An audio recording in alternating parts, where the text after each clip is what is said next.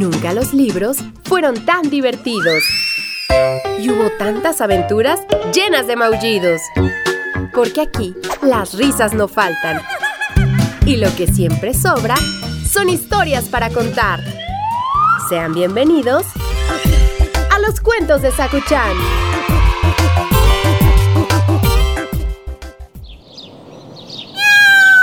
Ven, Sakuchan, ya tengo lista la historia de hoy. Sí, lo que te contaré hoy es una de las fábulas infantiles más famosas. Su autoría se atribuye a Esopo y posteriormente fue recreada por Jean de La Fontaine y Félix María Samaniego. Como todas las fábulas, encierra una importante moraleja, es decir, una enseñanza que nos es útil o un valor moral. Sí, ya verás que vas a aprender algo. En este caso, vamos a aprender sobre el trabajo y la previsión. Pero no te adelantes, que lo vamos a leer juntos. Ven, acomódate. El cuento de hoy se llama La cigarra y la hormiga.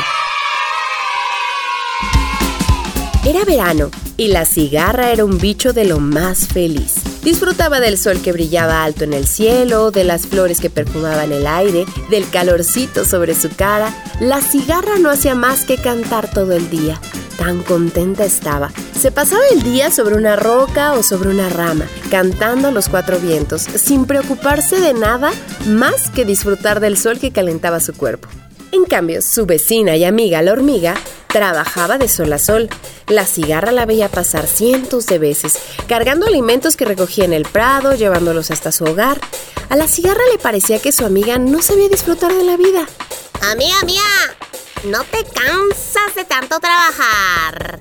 Relájate un rato. Ven conmigo a cantar y disfrutar del sol. Le decía la cigarra a la hormiga. El verano terminará pronto y con él también se acabarán los alimentos. En lugar de holgazanear todo el día sobre una rama, tendrías que recoger provisiones para el invierno. Le respondió la hormiga sin dejar de transportar semillas y hojas. La cigarra se reía de esta amiga tan seria y seguía cantando sin hacerle caso. Ya habrá tiempo para pensar en el invierno. Pero los días pasaron y una mañana al despertarse, la cigarra sintió frío y vio a su alrededor que el invierno había llegado. Los árboles ya no tenían hojas y la tierra estaba cubierta de nieve. La cigarra comenzó a vagar, muerta de hambre, tratando de encontrar algún alimento. Temblaba de frío y no se veía ni una sola hojita verde, ni una sola semilla en todo el campo. Cansada y hambrienta, vio la casa de su vecina la hormiga y se acercó para pedirle ayuda.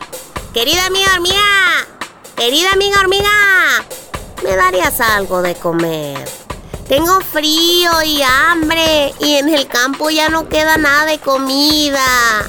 Tú tienes mucha, te he visto recogerla durante todo el verano.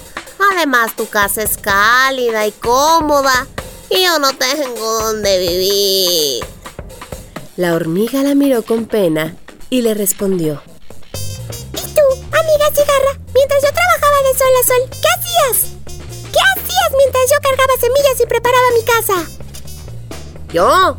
Pues yo cantaba bajo el sol, le respondió la cigarra. ¿Cantabas bajo el sol? Pues entonces si en el verano cantabas, ahora durante el invierno te tocará bailar. Y diciendo esto, cerró la puerta en la cara de la cigarra, que no tuvo más remedio que aprender la lección. Colorín colorado, este cuento ha terminado. El que se quedó sentado se quedó pegado. La moraleja de esta fábula, Sakuchan, es muy evidente.